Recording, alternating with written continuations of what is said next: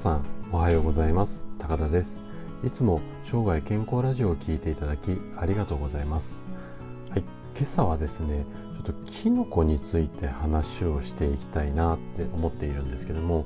あの寒い時期になると結構スーパーに登場する野菜の一つでキノコあるんですけどもあのうちもね妻が結構大好きで我が家の食卓にはキノコが並ぶことが多いんですけどもやっぱり冬の時期っていうといろんな種類出てくるので今日はねキノコのまあいいとこをちょっとこういろいろと紹介していきたいなっていうふうに思っています。でえっとキノコを食べると体の中にいろいろと良い効果が現れるんですけどもこれはねなんでかっていうと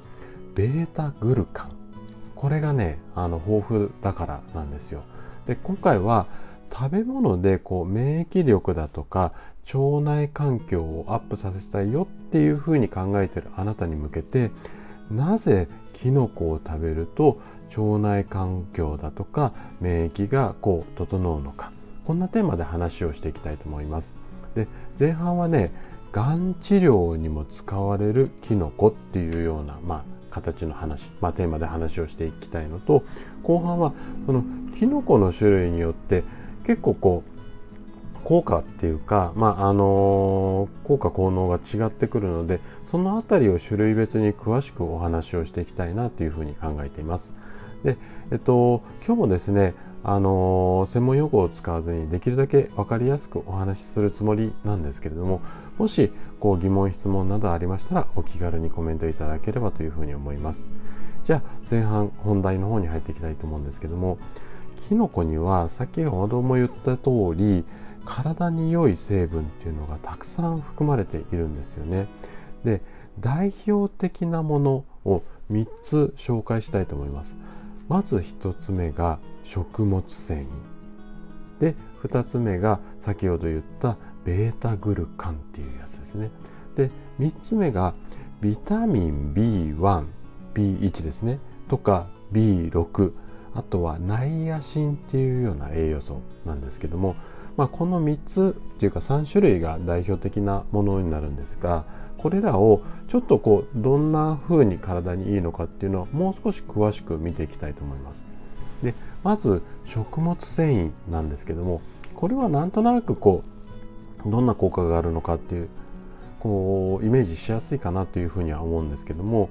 えっと、どんな種類っていうかキノコ全般にこの食物繊維っていうのはかなり多く含まれているんですね。でまず食物繊維なので、まあ、皆さんがイメージしやすいような腸内環境を整える効果ですよね。あとは、まあ、腸内環境が整うのと一緒にあのいろんなところの流れを良くするので体の中にある有害物質これをね体の外にこう排除するこんな効果があったりします。はい、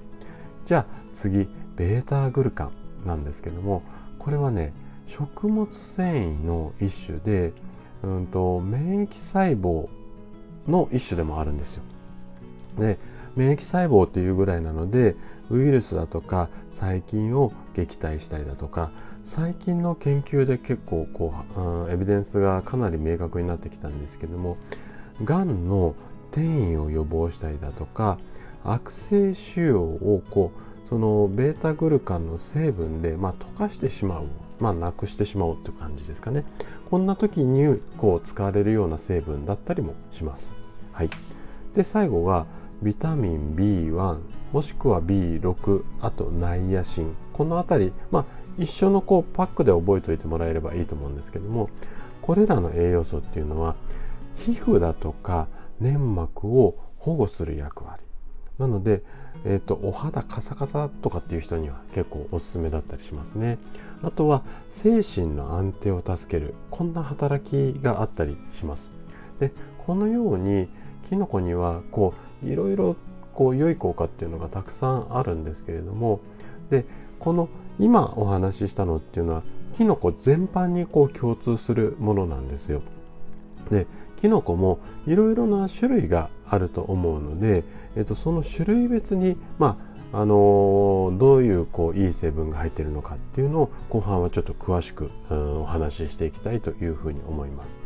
で、えっと、いろいろこう話、えーと、種類によってこうだああだって言っていくので、あのー、もしこう分かりづらい点があったらちょっとメモしながらなんか聞いていただけると今回の話はいいかなと思いますので。でキノコの中で、えっ、ー、と、舞茸ですね。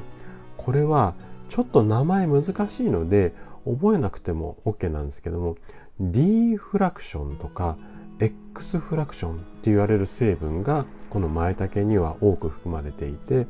これらの成分って何するかっていうとがんだとか糖尿病これを予防する効果がありますよっていうふうにされています。なのでこの辺りが気になる方っていうのはマイタケをしっかり食べるようにすればいいかなというふうに思います。で今度しめじですね。でしめじに関しては活性酸素これをですね抑制する効果なんていうのがあるのでまあうん疲れづらいっていうようなイメージで、えーと、いいと思います。はい、あとは、えー、病気でいうと生活習慣病ですねこれを予防するような成分が多く含まれているのがしめじなんですよ。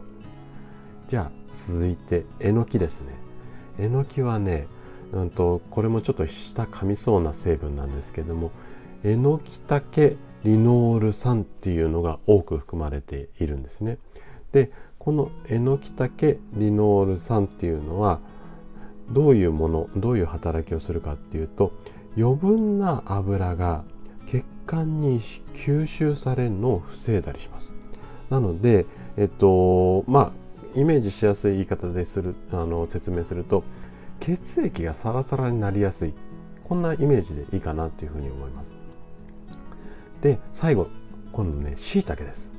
でしいたけはえっとレンチナンっていう成分がこうしいたけ独特の成分なんですけども多く含まれていてこれはあのベータグルカン先ほど紹介したベータグルカンの一種で、えーと、がん細胞の増殖を抑える働きなんていうのがあるのとあとねアトピー性皮膚炎の症状改善こんな働きがあったりします。